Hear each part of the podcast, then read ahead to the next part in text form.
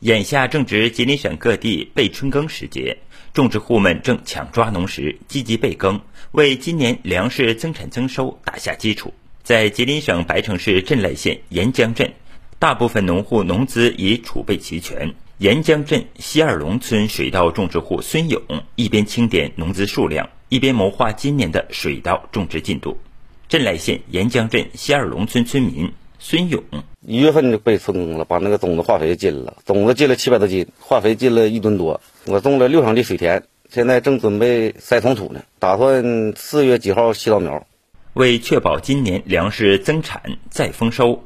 镇赖县沿江镇多措并举，做好春耕备耕工作，促进农业生产工作有序进行。